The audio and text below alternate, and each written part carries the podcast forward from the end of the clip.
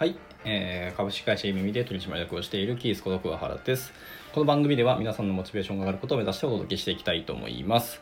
はい、というわけで、えーま、日曜の夜になりましたので、ま、今週もまた、えーとライブ放送をしていきたいと思います。はい。で、えっとですね、ま、先週はちょっと、まあ、日曜日寝てしまっていたので、今週はちゃんと日曜日にやれるということでよかったんですけども、えっとまあ、今週やったことですね、まあ、ざーっと振り返ってみた感じですと、えっとまあまあいくつかあるんですけど、まあ、取締役就任の2ヶ月経ったんですね。で、2ヶ月経った分のその振り返りのノートを書きまして、まあ公開したって感じですね。それも今日やっと書いて、まあ、書き切って公開したって感じですね。はい。で、であとはスタンド FM なんですけど、今週は実は5本も配信をしていて、割となんかコンスタントにややれてきてるなっていう感じがします。まあ、そもそもスタンド FM も FM ももう、えっ、と、僕が始めて、えっ、と、もうなんか2ヶ月すでに経ったんですね。全然気づきませんでしたけど。はい。お、ザッキーさんですかね。ライブ放送ありがとうございます。はい。今週の振り返りをざーっと今喋っている感じですね。はい。で、あとは、えっと、僕がそのウェブエンジニアで、えっと、Riot.js っていうライブラリが大好きなんですけど、まあ、それのコントリビューターもコラボレーターもやっていて、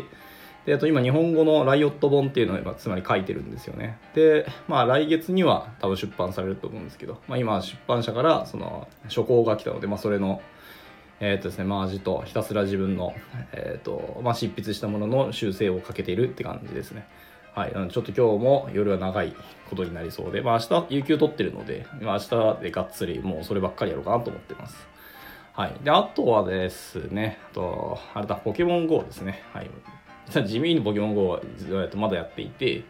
まあ、各イベントやってるんですけど、なかなか僕色違いが出ないなっていう感じで、パンダものんびりやってる感じですね。はい。で、あとは、えっと、朝20分の運動について、なんか知見を得まして、その、なんですか、集中力を上げるためには、実は朝一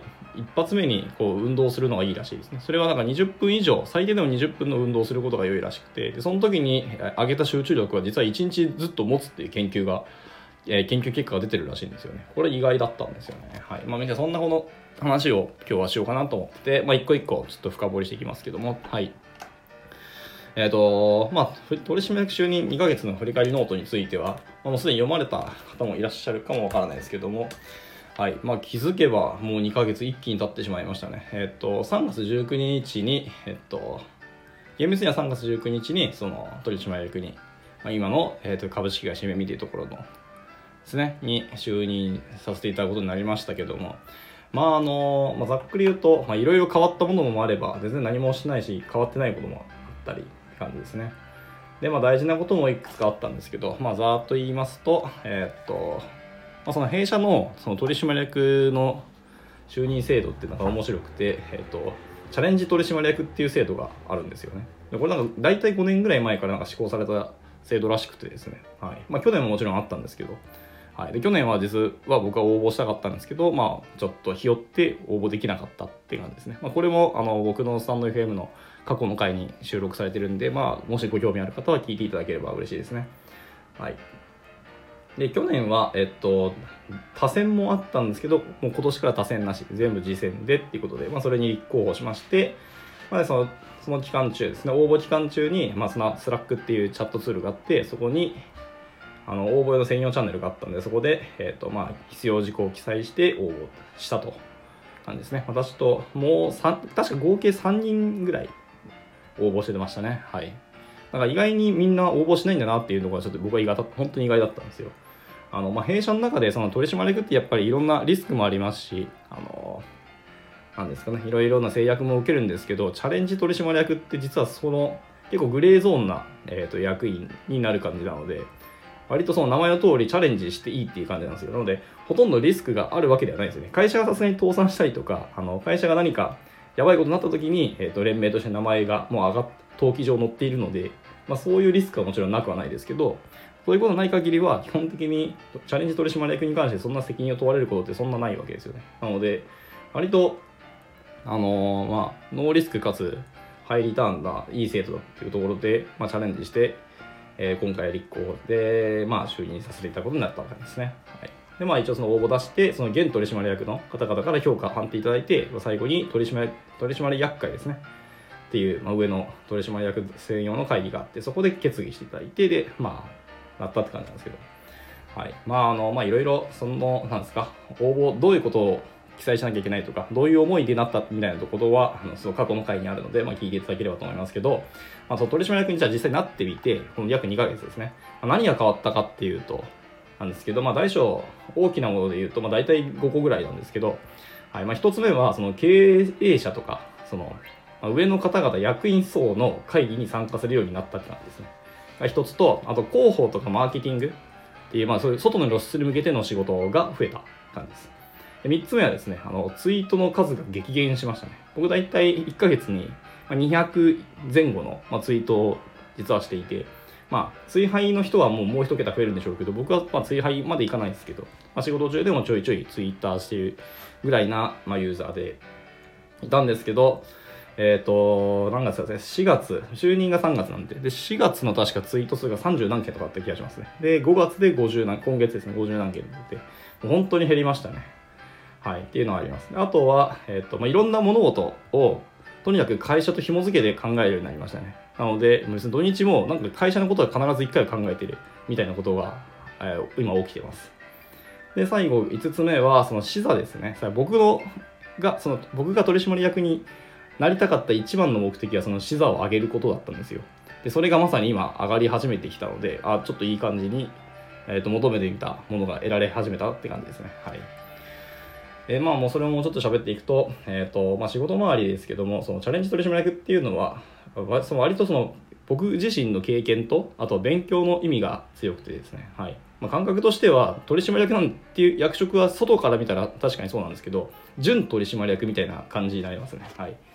なので、まあ、実際今の、えっと、現行の取締役の方2名いらっしゃるんですけど、まあ、その方々はもうだいぶ前からずっとやられていて、あの、しっかりあの会社のこともされているんですけども、えっ、と、私はですね、まあ、私ともう一人いるんです、いらっしゃるんですけど、あの、取締役になった方がですね、はい。えっ、と、まあ、その二人は、まだその取締役、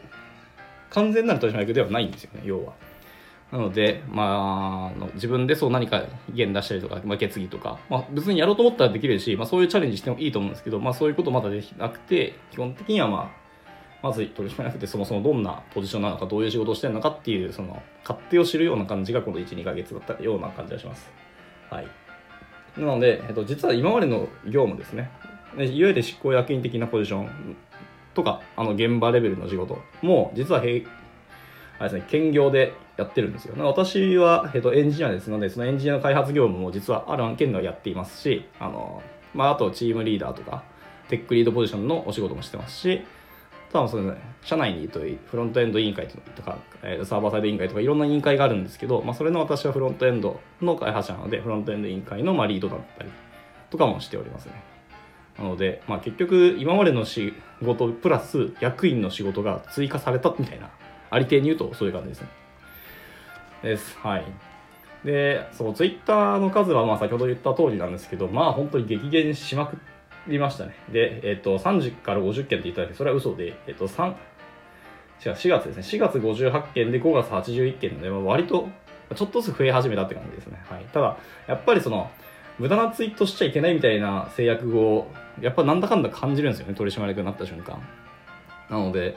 このツイートしていいのかっていうか、このツイートそもそもみたいなことをずっと考え始めたし、やっぱり、えっ、ー、と、会社のことは関係ないとか言ったとしても自分がですね、まあ、ツイートの、ツイッターアカウントのプロフィールに書いたとしてもですけど、はい、外部の人とか他社はそうは見ないよねっていう、結局あの、あなた役員でしょって話になるので、あの、自分のツイートに関するものを会社と紐付けて他の人は見るのはもうどうやったって事実なので、まあ、そういうことを考えると、まあ、無駄なことを喋れないなっていうふうに、やっぱ思ってきて、ツイート数がまあ激減したって感じです。さすがにこう、なんですか？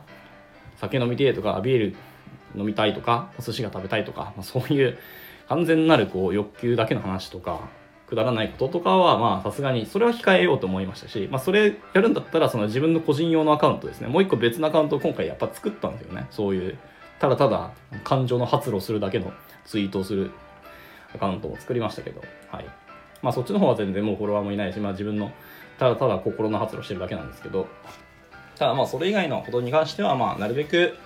感情を含めないで、えーと、かつ会社のメリットになるようなこととかもうちょっと真面目なことを、えーと、ツイートするようにしようかなというふうには心がけていますけどただまあそんな完全に全部全ツイートの中に自分の感情を含めてはいけないとはやっぱ思わないなっていうか別にそんなこと含めてもいいでしょっていう感覚がちょっと最近は、えーと、持ち始めましたね。なので、まあ、もう少し自由な発言をするかもしれないです今後は。っていう感じですね。はい。であと物事のそう考えた捉え方ですね、まあ、とにかく会社に紐付けるみたいなことあると思うんですけどもうあのー、まあいい悪いは別として、まあ、やっぱり日常生活のあの起こることとか見知ったこととかっていうものをその会社に紐付けるっていうのが、まあ、僕はもともと別にそれを悪いと思ってませんでしたしその役員になる前から、まあ、結構考えたりはしてたんですよね。はいまあ、の仕事を趣味って あの発言してるぐらいの人間ですのであのそんなに仕事とそのプライベートの境界線を持つことを僕はあんまりいいと思ったことはないんですよね。はい、結局ですけども、えーと、人生の3分の1は仕事して、えーと、過ごすっていうあの結果が出てるぐらいですので、まあ、その3分の1の、えーと、人生仕事に使うんだったらその仕事も楽しめるのが一番いいと僕は思ってるんですよ。なので分けて仕事は仕事として分けていくっていうまあそれ切り替えの話もあるのでそういう考え方は別に否定する気はもちろんないですけど僕には合わなかったって感じですね。まあ、僕はもう仕事も楽しみたいしプライベートも楽しみたいみたいな。感じもありますし仕事も真面目に頑張るプライベートも真面目に頑張るみたいな要はそこの境界線を全部つけなくて同じ延長線上でやった方が人生大いに有意義に生きれるし大いに楽しめるというふうに僕は思ってるのであんまりあんまそうなんですか変化したっていうよりかちょっとレイヤーが上がった目線でその物事を捉えて会社のことについて会社に紐付けて考えるようになったって感じですね。はい。まあ、例えばですけど僕はエンジニアの技術者なのであの勉強会行ったりとか新しい本読んだりとか自分の手を動かして勉強したりするんですけど、まあ、そういうのをした時に、えっと、自分の範囲だけではなくて自分のチームだけでもなく会社全体として他のその技術委員会とか他のグループメンバーのところのチャンネル見に行ってなんか今すでにこういう議論されてませんかとかすでにもう導入してるものかどうかみたいなものを確認したりします。または知ったとしてもそのプロプロスコンスとかですね、はい。まあ、LDMT を、えー、と言及してるかどうかっていうのを見てすでに導入されてるんだったらその導入事例どこですかとかそのどの案件ですかみたいなのを確認して、えー、と今会社として運用されてるんだったらまあこれはいいかなっていう感じですね。でもしされてなかったりしたらその各グループとかにこんなんあるよっていうのを提案してえっと、いろんな案件でもしあの導入できるんだったらその費用対効果とかも検証したいんであの別途その検証するためのあの工数とか、えーとまあ、そういう辺の、えーと調整はするんでどうですか？みたいなのを提案するとかそういうことも考えたりはしていますね今は。はい、とかとかまあそんな感じで結局一エンジニアとか一社員からどんどんどんどん会社レベルのことをま考えるようになってきたなっていう話になりますね。まあ、あとはその私生活でのその感情とか、えー、と感覚の話とかですね。はい。やっぱり結局、えっ、ー、と、お仕事をする人たちも結局は人間ですので、まあ、人間って絶対感情が含まれるんですよ。なので、その日常生活の感覚と感情の動きっていうのも絶対組織づくりに活かせないはずがないし、どっか必ず組み込まなきゃいけないと僕は思ってるんですよ。ですので、日常生活のことをもうちょっとちゃんと見ていこうとか、小さな、小さな機微でかもしれないですけど、そういうのを気にして、えっ、ー、と、まあ、会社の制度に生かすとか、いうふうに考えていくように最近はなってきましたね。はい。えっ、ー、と、YJ チャンネルさんですかね。はい、ライブ参加ありがとうございます。はい。えっ、と、このチャンネルでは、毎週日曜日に、えっ、と、ライブ放送で自分のこう、1週間の振り返りをダダダッとした喋っているっていうチャンネルですね。はい。まあ、それ以外は普通に真面目な、えっと放送もしたりしてますけど。はい。ですね。とりあえず今は、その、僕が取締役になって2ヶ月経ちましたっていうところで、その振り返りの話を今しています。で、えっと、視座ですね、最後。はい。そうです。先ほど申し上げましたけど、私がこのチャレンジで求めたかったその視座を上げるっていう点ですけど、えっ、ー、と、半分満たされて半分満たされてないって感じですね。はい。で、まあ、もともとその、さっきも言いましたけど、もともとは、その、多分会社のレベルで物事を考えてる視座は持ってなくはなかったんですけど、ただ、その物事について考えるっていう視点を、もっと自分事として、自分にインストールして、えっ、ー、と、捉え始めたっていうのが本当正しいと思っていて、はい。なんですかね。僕はその会社の中に一組み込まれている社員と思ってたんですけどそれをなんですかもっと自分が主体となって会社のことをどう考えるっていう風な、えー、変化になってきたんですね。はい。なので会社も自分事として捉えるとやっぱりどうやったって経営の話とか運用周りとか制度とかって話に絶対考えがいくはずなので、まあ、そういうことを今見始めたっていう感じですね。まあでもそれももともとは本当はできたと、やろうと思ったらできた話なんですけど、まあなかなかできたと言っておきながらできできてなかったのもやっぱり事実ですし、あの、まあ一応この会社に今3年目なんですけど、その2年ちょいでそこに立てなかったってことは、やっぱり役職レベルで、エイヤで変えていかなきゃいけなかったんだろうなっていうのはやっぱ思いますし、その変える機会いただけたのはありがたいですね。やっぱり、はい、と思います。というところで、まあ今までその経営者の方々が、やっぱり自分たちの考えとか、その今いろんなところで、え議論したりだとか、ああこうだって決めたことを、えーと、思考されて僕らはその中で仕事をしてきたんですけどその思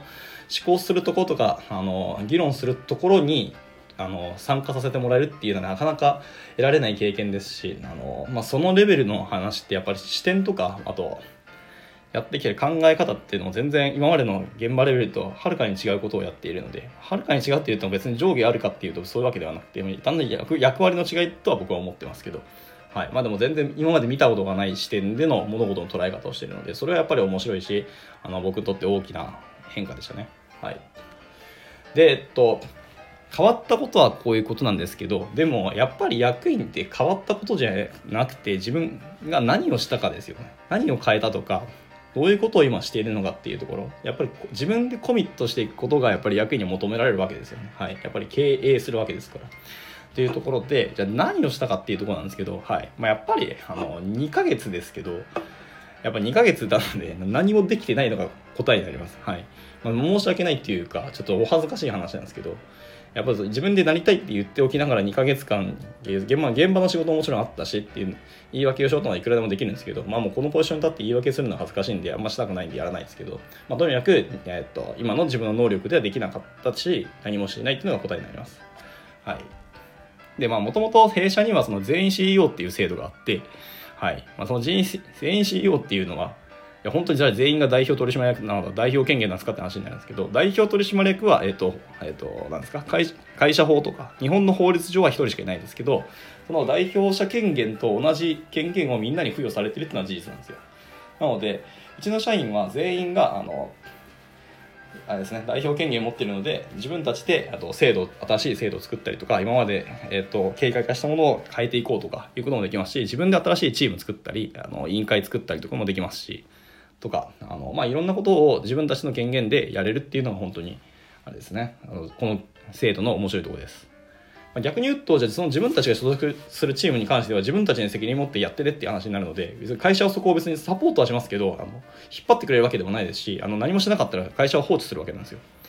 でそこのチームがもしでも売り上げ立てなかったりとかまあなんかいろいろ問題があったりすると、まあ、会社レベルでさすがにそのチームじゃやめましょうって話になるかもしれないですけどはいただあのその会、えーと、チームに関する、えーと、運用に関してはそのチーム現場の人間に、えー、お任せするってところなので何もしなかったらその会何も変わらないっていうことなのででそれを会社に文句言ったところでお前らが変えなかったろっていう話になるんですよ。っていうのでこの制度って割と厳しかったりする制度でもありますね。自分たちにあの全部責を問われるわけですよ。はい。まあ、なので本当なんですかね自立を求められる、えーと制度になっているので僕はこれすごく面白いしあのチャレンジングな制度になってるなと思ってますね。はい。っていうところなので、まあ、そういう制度がもともとあるんですよ、うちの会社には。ってなると、あの、まあ、先ほど言った資産の話もそうですけど、あの、別に最初から、じゃあ会社レベルで、えっと、そういう権限持ってんだったら動いていけばいいじゃんって話になるわけですよね。はい。だからそこが、まあ、あった上ででも取締役っていうふうに手こ入れをしてるんですけど、まあ結果何もできてなかったし何もできなかったっていうのが答えですね。はい。で、まあ、先ほど言いましたその全員 CEO っていう権限のもとみんな、まあ、やっぱりですねあのこれ新卒も全員一括でそういう制度に、えーと、適用されるのでみんなが新卒だとしてもまた自分たちはこういう制度を作りたいってなったら別にそれが思考できるわけなんですけどはい。ただこう取締役っていうのはやっぱその全員 CEO とはちょっと別でで全員 CEO といっても結局はあの会社法とか日本の法律上と一従業員でしかないんですよ。はい。で僕らはやっぱり役員なので役員と社員はやっぱり別物なんですよねでですのでやっぱり役員はこの本当自立で自分たちで物事を思考していくっていうところをめちゃめちゃシビアに求められるんですよ。まあ、それはもちろん具体的な数字とかもありますしその経営方針もありますし例えばそのライバル企業とか競合の企業とかの調査もとかそこから自分たちどうやって差別化図ってどういうビジネスを起こしていくかとかとあとはその新経営業の開拓とかもそうですしその組織体制とかもいろんなこともありますけどそういうのを含めて、えっと、求められるのがやっぱり役員なんだなっていうところで、まあ、最初はその役員の勝手とか何たるものとか、まあ、今あとは僕はキャッシュフローとかお金回りに実は全然勉強できてなくて今その辺必死に勉強してるところなんですけど。はい。っ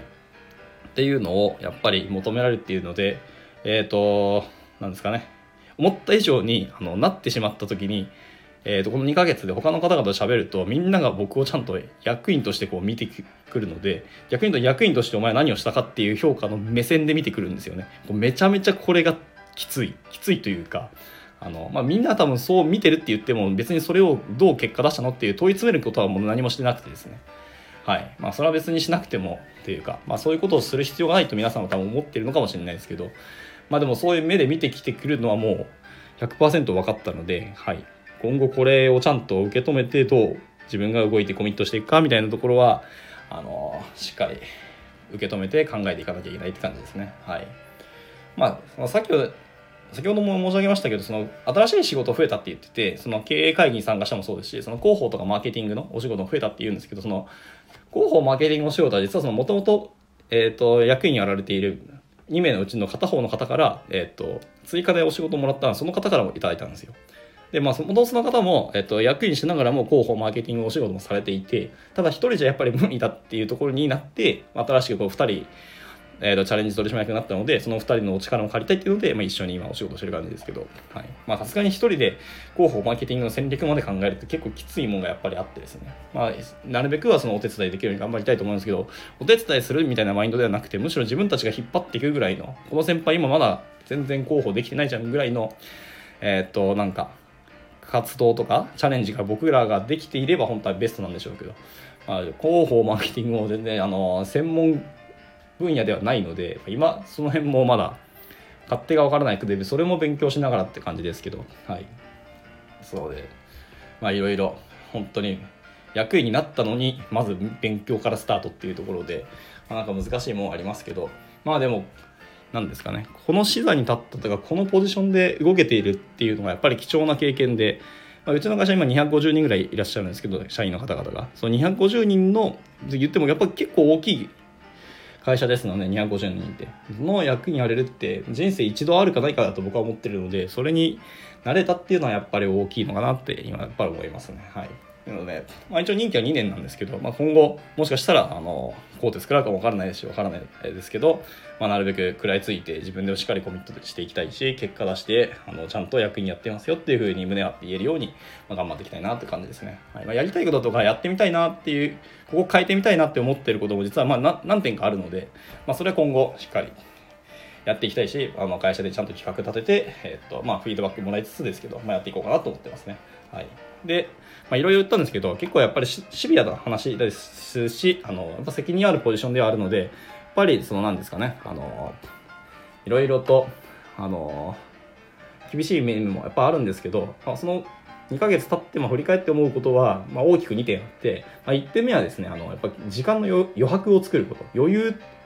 というか余白っていう言い方がやっぱり正しくて、まあ、スケジュールほっとくとガンガンガンガン会議埋まってって、下手して1日会議6本あるみたいなのがざらにあるわけですよね。なので、今からお昼ご飯食いたいと思ったけど、会議入ってたから、気づいたらお昼ご飯が17時、18時になりますみたいなことも、まあ、ちょいちょいあるんですよね。えー、それはよろしくないし、自分でちゃんと断るとか断らなきゃいけないし、あの、本当余白作らないと、役員ってやっぱ考えることもちゃんとお仕事ですし、調査することも本当お仕事ですので、そのための余白がなければ、頭の切り替えもリフレッシュもできなくて、いい考えが浮かぶはずもやっぱりないんですよね。その考えることすらできないぐらいの過密スケジュールで、えっと、役にやれるわけではないので、ちゃんと余白を自分で作っていかないといけないなって思いましたね。で、本当なのだから、休むとっていうのも一つですけど、まあ、実は考えなくて、本当頭リフレッシュするための休むっていう時間もそうですけど、これがもうめちゃめちゃシビアに求められていて、ちゃんと余白を作らないと、まあ、僕はすぐにスケジュール入れたり、仕事入れちゃうタイプなので、これよろしくないなっていうところで、まあ、今後、来月からですね、動き方をもうちょっと変えていきたいなと思っていますね。はい。で、まあ、2点目ですけど、えっ、ー、と、僕がですね、取締役とか、あの、役員とかいうポジションを、ちょっとね、重く受け止めすぎ感がすごかったですね。はい。そう、やっぱこうしなきゃいけないとか、こう考えなきゃいけない、またはこういうものが、えっ、ー、と、役員でしょみたいな、まあ、自分の中でこう、なんとなく考えとか像があってですね、まあ、その像にとらわれすぎていけ、あの、なんか動きづらかったっていうのももちろんあるんですよね。ですけど、まあやっぱりチャレンジ取締役ってそういうもんではなくて、やっぱり名前通り文字通りチャレンジですので、もっと自由に動いていいんだっていうふうに、まあ、言わなかったですけど、まあ、お二人既存の、えっと、役員されているお二人はなんか直接言葉ではしないけどそういうふうに、まあ、アドバイスはしていただいたって感じですね。はい。なのでまあしっかり、まあ、なんですかいわゆるこの空振りというか別にやったけど失敗しましたって言ってもよくてでもその失敗したっていうのはこのやり方はダメだったけどじゃあ別のやり方したらいいとかたまたまこのタイミングだとここら刺さらなかったけど木を見てこのやり方とかこのアイディアを当てはめたら当たるかもしれないみたいな感じになるのでただ何もしないよりは絶対空振りした方が絶対に結果出るし、あの材料が増えるので、まあ、しっかり空振りはしていくっていうかそもそも打席にしっかり立っていこうかなっていう感じでありますね。はい、っていうのがまああのこの取締役就任2ヶ月の振り返りですね。ざーっとしゃべりましたけど、これだけで30分しゃべるとちょっと思わなかったんですけどね。はい。えっ、ー、と、ステレオさんですかね。ライブ参加ありがとうございます。はい。えっ、ー、と、この放送では来週日曜日に私が1週間の振り返りを、え、ー、と、生放送してみるっていう、今チャレンジ、そういう実験を今しています。もしかしたらやめるかもしれないし、ちょっと時間をずらすかもしれないし、やり方を変えるかわからないですけど、とりあえず一旦は、えっ、と、ざーっと、この、1週間の振り返りを喋るような回にしておりますね。はい。です。はい、えー、っと、湊さんですね。ライブ参加ありがとうございます。はい。で、えっと、その2週間の振り返りを、まあ、一旦やってるんですけど、まあ、取締役就任のついての、えー、っと振り返りはこれで以上になりますね。で、2つ目ですと、スタンド FM を今週は5本配信したって感じですけど、えっと、まあ、配信した5本が、大体なんかこう、あれですね、採用関係の放送がちょっと最近多くて、まあ、僕はその採用の仕事もしてるんですけど、この面接もやりますし、カジュアル面談もやりますし、その、まあ、技術的なこうあのテストがあって、それのチェックもしてはいるんですけど、はい。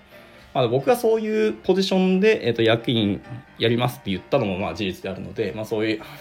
あれですね、あの放送するのもまあありっちゃありなんですけど、まあ、本来僕が、えー、とスタンド FM やりたかったあの根本的な目的って実は1本ありましてですね、あのなんですか僕とこう飲み会をしたとしたというか飲み会で僕と喋った方からいただいたありがたいお言葉の中にえっ、ー、となんかすごい熱が湧いたとかモチベーションが上がったとかままたあのお話聞きたいとかっていうことをありがたいお言葉を何度かいただいたことがあって、はい。えっ、ー、とまあ、僕が何ですかね。まあ、毎回僕は多分熱い話をってかエモいですね。今今風に言うと。エモい話をすることが多いんですよ。もちろんエモいって言ってもそのちゃんとあの論理だって喋ることととかあとはその何ですかね。技術的根拠とかあの説得力のその根源たるソースは何ですかみたいな、まあ、一応そういうのを踏まえながら話すことも、まあ、ちょいちょいあるんですけど。ただ話す内容が例えばそう技術的なネタもそうですし真面目な法律の話かもしれないですけどっていう話だとしても結局僕は最終的になんか熱を持って喋るのがえっと、癖でその熱をあのもらいたいっていうふうにあの皆さんからフィードバックを頂いてるんですよね。ですので、まあ、それをもっともっとじゃあ飲み会だけじゃなくてこうやって広くあのインターネットっていうツールを使って発信できればいいなっていうふうに思ってるんですよね。なのでその最近の僕のあれですねスタンド FM のその最初の挨拶はその皆さんのモチベーションが上がることを目指してお届けするっていうふうに書いてきたんですよね。まあ、いろいろその最初の挨拶も工夫していてはいるんですけど、やっぱりや自分が一番発信したい内容ってここだなっていうのはやっぱ外したくないので、まあ、そういう形にしています。はい。ところで、まあそういう話を本当はしたいんですけど、ただ僕の、なんですかね、何かテーマがあって、そのモチベーションを上げるっていう話じゃなくて、たまたま僕が喋った内容が、あの、聞いている人に、えー、刺さって、で、えっと、モチベーションが上がって、上げたっていうか、上がっていただいたって感じだと思うので、なんかどうやって上げてるのかっていうのも全然僕の中で実は言語ができてないしなぜ皆さんがそう僕の話からモチベーション上がったのかっていうのもちょっと僕は分かってないですよね。つまり僕が発している熱がなぜ皆さんに刺さっているかっていうのが僕の中で言語ができていなくて、はい、だからどういう熱を発したら皆さんにえっとかん皆さんのこの心を動かすことできるのかっていうのが今のところ僕は分かってないんですよね。はっきり言うと。はい。まあ、それを、まあ、見つけたいがための実験としていろいろ放送もしてるって感じですね。はい、えっ、ー、と、みーさんですね。ライブ参加ありがとうございます。えっ、ー、と、この放送は毎週日曜日に、えっ、ー、と、自分が1週間で頑張った、やってきたことの振り返りをしている感じです。はい。で、たまちゃん今週のその5本の配信で、まあ、その、えっ、とですね、その5本配信したうちの1本は、まあ、昨日撮ったんですけど、えっ、と、やっとですね、あの、第2本目の、えっと、コラボ配信をやりました。はい。で、今そのコラボ配信で、えっと、まあ、一一旦の社内の、メンバー、まあ、エンジニアだけではなくて、広報とか、あの、まあ、管理部門の方々とか、経理の方とか、もう全然えっ、と、幅広い、多種多様な、え方と一応喋って、まあ、いわゆる、えっ、と、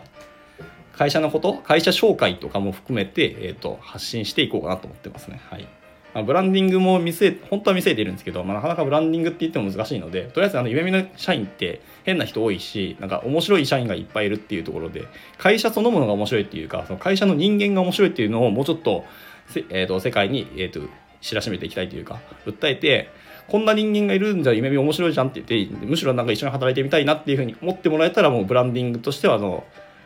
えーとまあ、勝ったなっていう感じになるので、まあ、そういうのを見据えて、えーと、今はコラボ配信をどんどんやっていこうかなって思ってる感じですね。はい、なので、まあ、今週でやっと2本目が配信できてよかったですけど、まあ、結局なんかただすげえ雑談しただけだったので、まあ、もうちょっとなんか体型だったというか真面目な話をしてもよかった気はしますけど、まあでもああいう雑談の仕方も面白かったと思いますし、あの、まあ聞いていただけるとどんな雑談したかっていうのがわかると思うので、はい。今回多分なんか組織的な話とか、まあチーム開発の話、開発というかチームの運用の仕方とか、話だったり、えっ、ー、と、まあなんか成長に関する話も若干したような気がしますね。とか、まあいろんな話もしましたけど、まあいろんな人がいて、いろんな人がどういうことに興味を持つとか、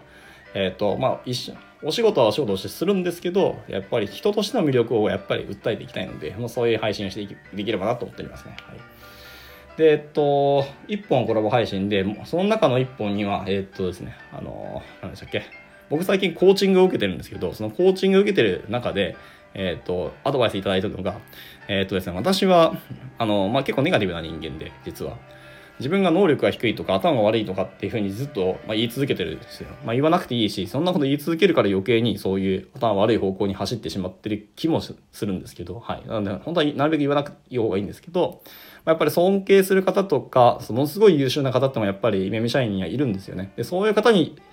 でそういう方とあの例えば話するとか会議の場でそういう方がいると僕はなんかなんとなくその人たちにそう恐れをある種の恐れですね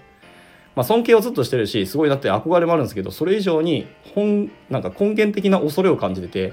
あのー、あまりその人たちの前で自分は発言ができなくなっちゃうんですよね。はい。し、なんか自分の発言が最初から間違ってて、その人たちの発言がやっぱ正しいだろうっていうふうになんとなく思ってしまってる嫌いがあって、いや、よろしくないんですよ、これははっきり言うと。別に完璧な人間なんているわけないし、そんな大先輩と言っても先輩だからって言って別に何も間違いないはずなんかないですし、絶対間違えるときはちゃんと間違えるんですよね。で、僕の発言が全部間違ってるとも限らないですし、もちろんね。はい。で、頭では分かってるんですけど、でも心の、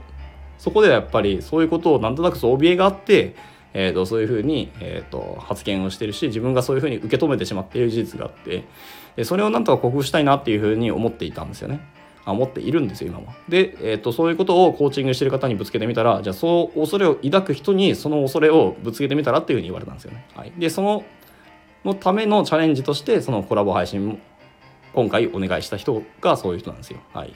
で、まあ言ってみた感じ、まあ結構笑われたんですけど、別にそんなことはかけらも持ってないし、えっ、と、